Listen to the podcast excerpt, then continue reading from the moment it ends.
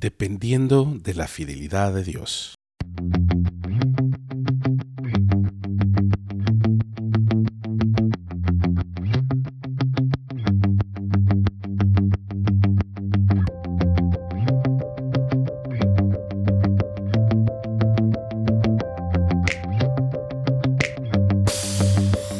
Bienvenidos a todos nuevamente a nuestro podcast. Gracias por sintonizarnos como lo hacen cada semana. Les agradecemos profundamente por la gentileza que tienen de venir a la casa de Esperanza para el día de hoy. Lo quiero invitar a que se suscriba a este podcast, ya que haciéndolo nos ayuda a llevar el mensaje a aquellos que posiblemente se hayan perdido en el camino y no sientan más esperanza para vivir. Compartir el mensaje de Dios y cumplir la gran comisión nunca ha sido tan fácil como lo es hoy. Lo invitamos a que comparte este podcast con otros que posiblemente necesitan ayuda o escuchar que Dios es la esperanza de vida.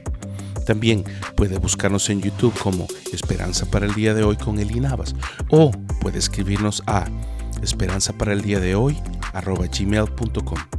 Y sin nada más que agregar,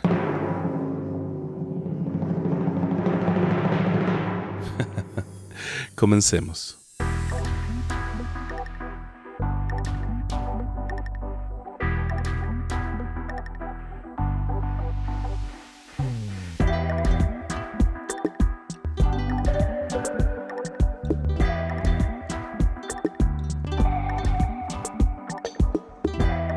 Hace varios años atrás fui invitado a predicar y a compartir en repetidas ocasiones a una iglesia hispana en Toronto justo en el centro de la ciudad, en una de las zonas más lindas de Toronto ya que siempre está llena de vida y llena de personas. Para este tiempo, yo estaba trabajando como pastor de alabanza y tecnología en una de las iglesias de las Asambleas de Dios de Canadá y estaba muy ocupado y en ese punto muy cansado mentalmente, por lo cual al recibir la invitación de compartir nuevamente en esta iglesia, sentí que Dios me estaba motivando a poder compartir lo que Él me estaba enseñando y sobre todo lo que yo estaba viviendo. Poco sabía que este mensaje resonaría en mi vida por varios años hasta la fecha, ya que Dios me estaba llevando a prepararme para lo que en ese momento vendría a mi vida, pero a su vez me mantendría firme en su palabra pero especialmente en su amor hasta el tiempo actual. Al terminar mi sermón, se lo mostré a mi esposa. Lo leyó y recuerdo que me dijo lo siguiente. Este sermón está muy bueno, pero si yo fuera a compartirlo, le cambiaría algunas frases. ¿Qué frases? le pregunté yo. Mi esposa me dijo lo siguiente. Todos los puntos comienzan con el problema de las personas.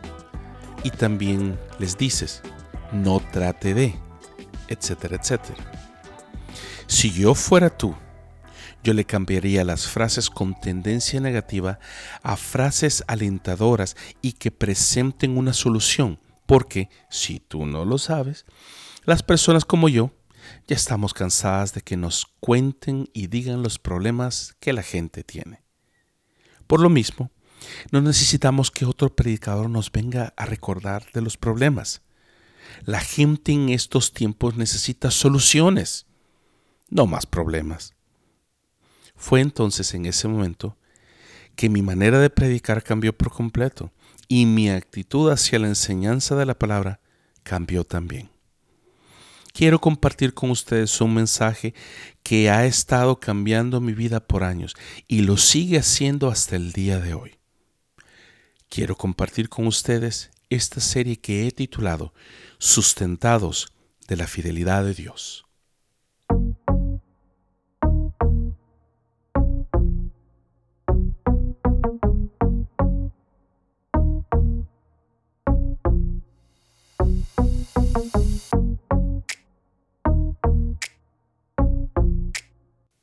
Comencemos por lo más básico y definamos las preguntas más básicas e importantes acerca de la fidelidad de Dios. Número uno, ¿qué es la fidelidad de Dios? Número dos, ¿por qué necesito de la fidelidad de Dios? Y número tres, ¿qué significa para mí depender de su fidelidad. ¿Qué es la fidelidad de Dios? En muchos lugares de la Escritura se exalta la fidelidad de Dios, como en Lamentaciones 3, del versículo 22 al 23, que dice así, Por la misericordia del Señor no hemos sido consumidos, porque nunca decayeron sus misericordias, nuevas son cada mañana. Grande es tu fidelidad. Entonces, ¿qué es la fidelidad? El diccionario de la Real Academia Española lo define como lealtad, observancia de la fe que alguien debe a otra persona. Así también, el sitio web significados.com tiene una definición muy interesante y apropiada para nuestro estudio que dice así. La fidelidad es una actitud de alguien que es fiel, constante y comprometido con respecto a sus sentimientos, ideas u obligaciones que asume. Se deriva de la palabra en latín fidelitas, que significa servir a un Dios es una característica de quien es leal, en quien se puede confiar y creer, porque es honesto y respetable. La fidelidad de Dios en el Antiguo Testamento tiene un énfasis doble. Comencemos por este. Primeramente, Él es absolutamente confiable, firmemente constante y no está dado a arbitrariedades o caprichos. Su fidelidad es grande. Lamentaciones 3:23. Extensiva. Salmo 36, 5. Y es duradera. Salmo 100, 5. Se usan dos palabras para describir este atributo. La primera es emet, que generalmente se traduce por verdad, es decir, lo que es digno de confianza, es decir, fidelidad. Y la segunda es emuná, que se traduce comúnmente por fidelidad ambos derivados que se refieren a una firmeza y también, escuche, fijeza. Por eso es que el nombre de Dios es la roca, como lo dice Deuteronomio 32, 4 y también el 15. Salmo 19, 14. Representa esta firmeza de Dios como la roca inconmovible. Y, en segundo lugar, la fidelidad de Dios se revela en la lealtad de su pacto como lo dice Deuteronomio 7.9. Su amor siempre constante. Ahí es donde se usa la palabra Gesed, que se traduce generalmente como misericordia o bondad. La frecuente combinación de las dos palabras, Gesed y Emet, indica que Gesed señala a una preocupación determinada y casi obstinada u obsesiva de parte de Dios hacia su pueblo y el pacto con ellos, como lo dice Salmo 136. Entonces en la Biblia, la palabra hebrea traducida como fidelidad entonces significa constancia, firmeza, fidelidad. Lo contrario de ser fiel es siempre cambiante o vacilante, inestable o variante a nuestras promesas. El Salmo 119, del 89 al 90, dice así. Para siempre, oh Señor, permanece tu palabra en los cielos. De generación en generación es tu fidelidad. Tú afirmaste la tierra y subsiste. Aquí la fidelidad equivale a la palabra de Dios. Dios habla una verdad interminable y no cambia de parecer. Si Dios habló algo hace mil años, sigue siendo válido, no ha cambiado. No se le ha olvidado lo que le dijo ni lo que prometió. Él es fiel a su palabra, porque su palabra es una extensión de su carácter. Las promesas que hizo siguen siendo ciertas, porque Dios no cambia. Y lo dice y lo afirma Malaquías 3:6. Muchas veces se nos olvida lo que realmente significa ser fiel y se nos olvida el significado de ser leal porque estamos rodeados por todas partes de infidelidades, de personas que no cumplen su palabra, personas que olvidan los acuerdos hechos. Estamos rodeados de incertidumbre y desconfianza. Recordemos que Dios sigue siendo fiel a sus promesas, aunque a menudo nosotros le seamos infiel a Él, como lo dice 2 Timoteo 2:13.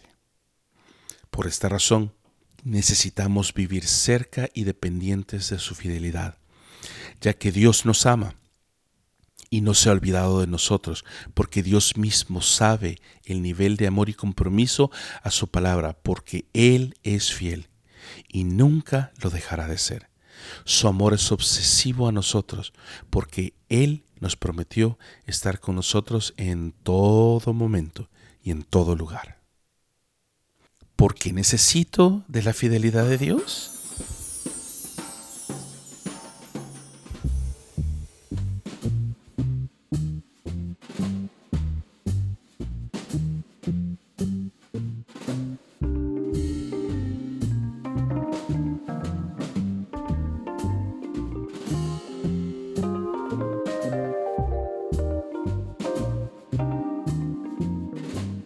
Necesitamos de la fidelidad de Dios para vivir, especialmente en medio de la inseguridad del mundo actual, en donde no sabemos en quién confiar. En un mundo en el que ni siquiera podemos saber a ciencia cierta si la media nos está diciendo la verdad.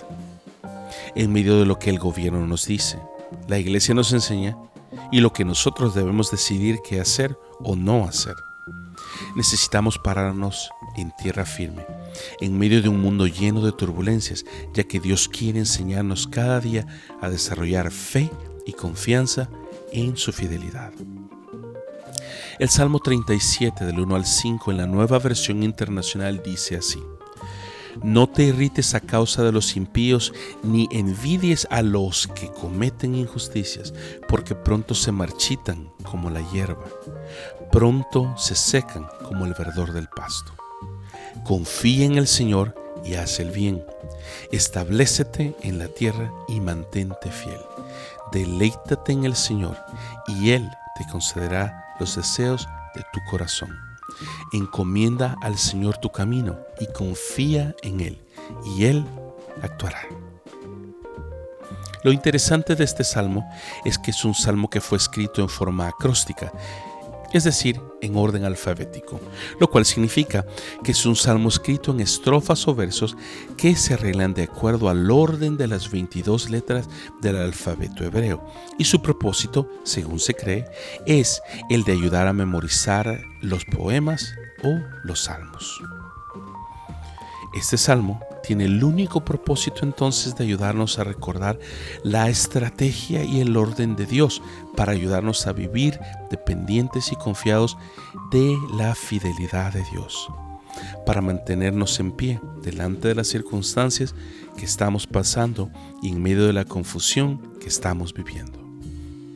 Veamos entonces, la primera letra es Aleph no te irrites, dice el Salmo, a causa de los impíos, ni envidies a los que cometen injusticias, porque pronto se marchitan como la hierba, pronto se secan como el verdor del pasto. En nuestro corazón todos sabemos que el jardín del vecino siempre será más verde que el nuestro. Por lo mismo, el rey David nos dice que en orden alfabético debemos tener cuidado de nuestro corazón y especialmente guardarlo y protegerlo ya que nos dice el Salmo, no te irrites. La reina Valera dice, no te impacientes. No te enojes, dice la Dios habla hoy. No te exasperes, dice la versión, la palabra. Creo que es claro lo que Dios nos quiere decir. Dios nos dice aquí que no nos molestemos por lo que nos viene, ya que a su tiempo, con paciencia, Él le dará a cada uno su recompensa. Y sabemos de antemano que la nuestra está basada en sus promesas y en su amor, pero sobre todo en su fidelidad.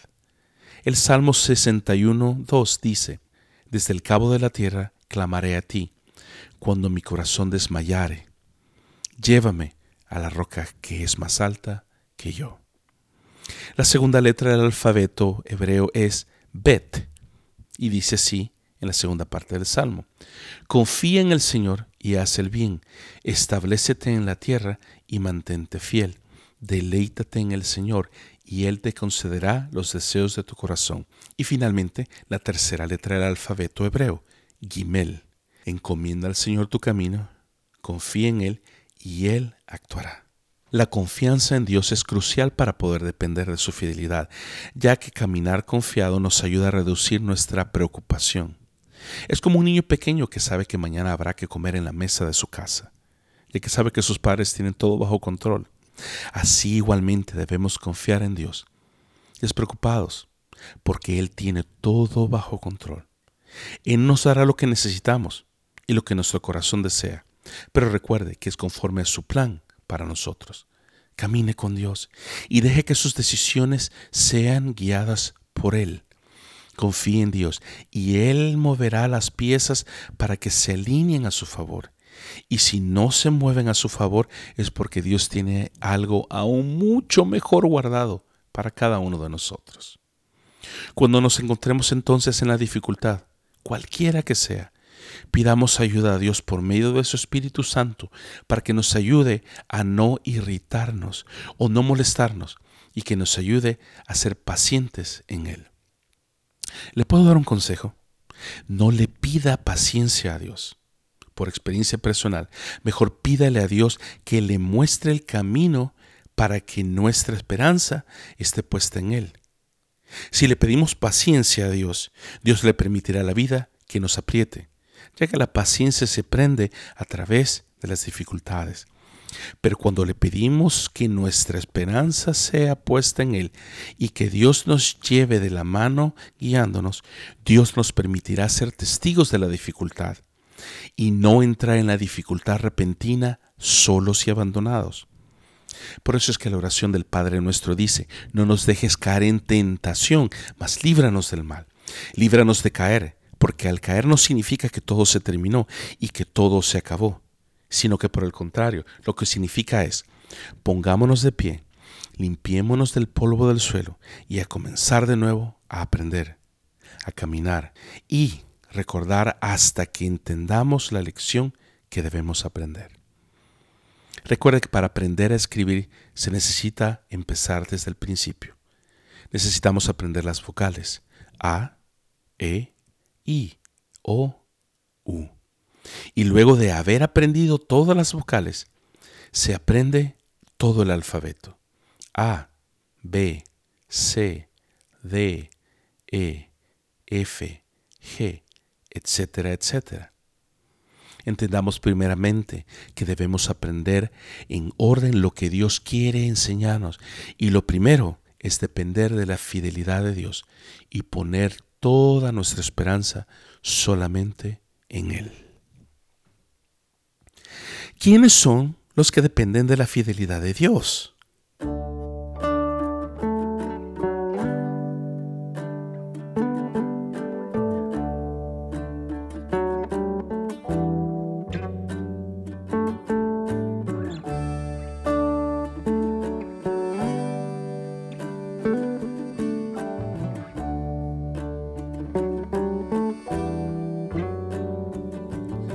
Son todos aquellos que no se aturden en medio de la prueba, porque saben a quién acudir en medio de la dificultad.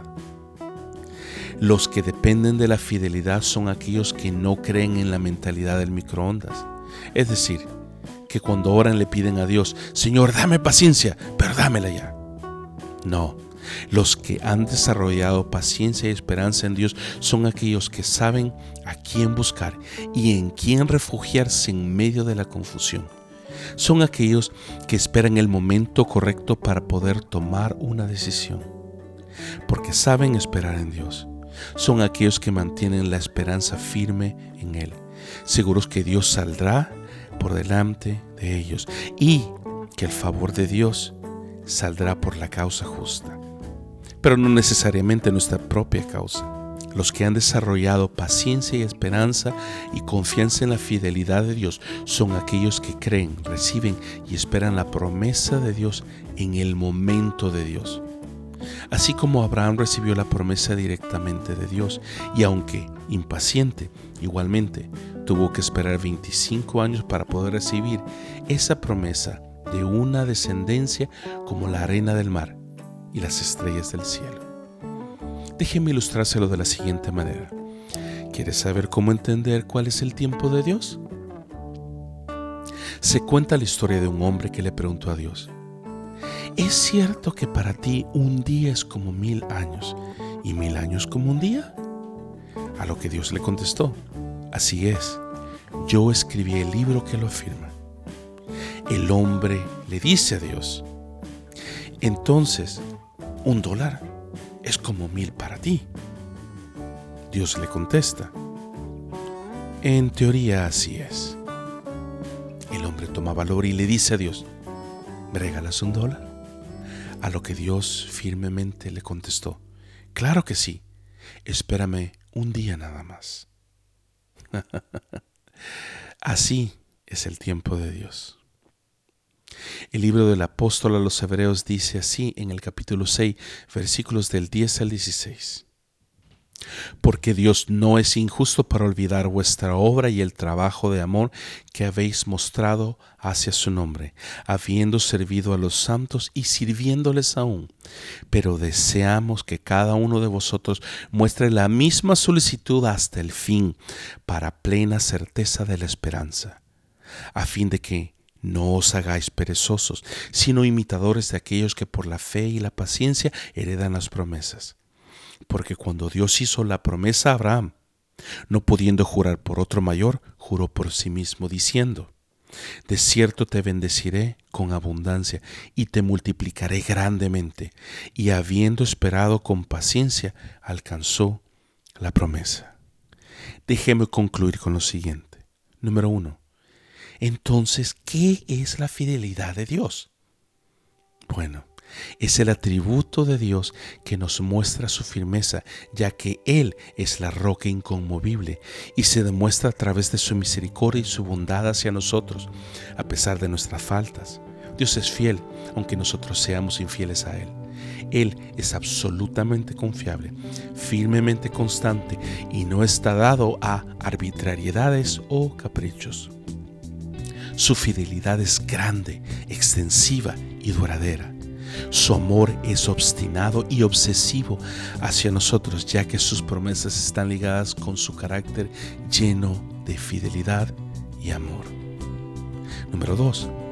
¿Por qué necesito depender de la fidelidad de Dios? Fácilmente. Porque en medio de la incertidumbre que hoy se vive, necesitamos pararnos en tierra firme necesitamos tener un punto de partida inamovible y ese punto es Dios. Él es la roca más alta que yo. Dios es la roca eterna, firme e inconmovible que nos sustenta en medio de la tormenta, en medio de la tristeza y en medio de toda turbulencia. Es ahí en donde nuestra confianza en Él crece y se desarrolla aún más, porque sabemos que tenemos un lugar a donde llegar en momentos de angustia. ¿Y sabe cuál es ese lugar? Así es, ese lugar es Él, es Dios mismo. Y número tres, ¿qué significa para mí depender de su fidelidad?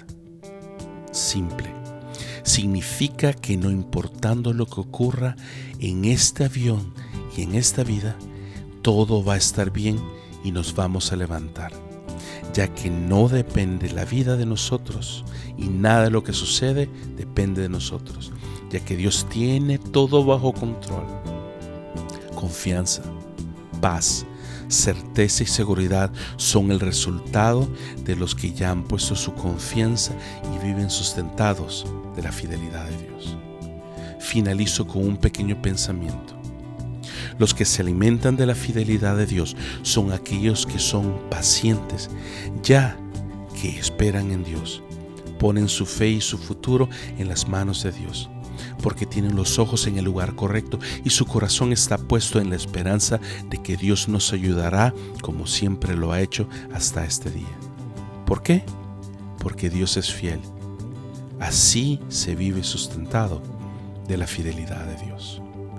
Mi nombre es Eli Navas y esto fue Esperanza para el día de hoy. Nos vemos hasta la próxima.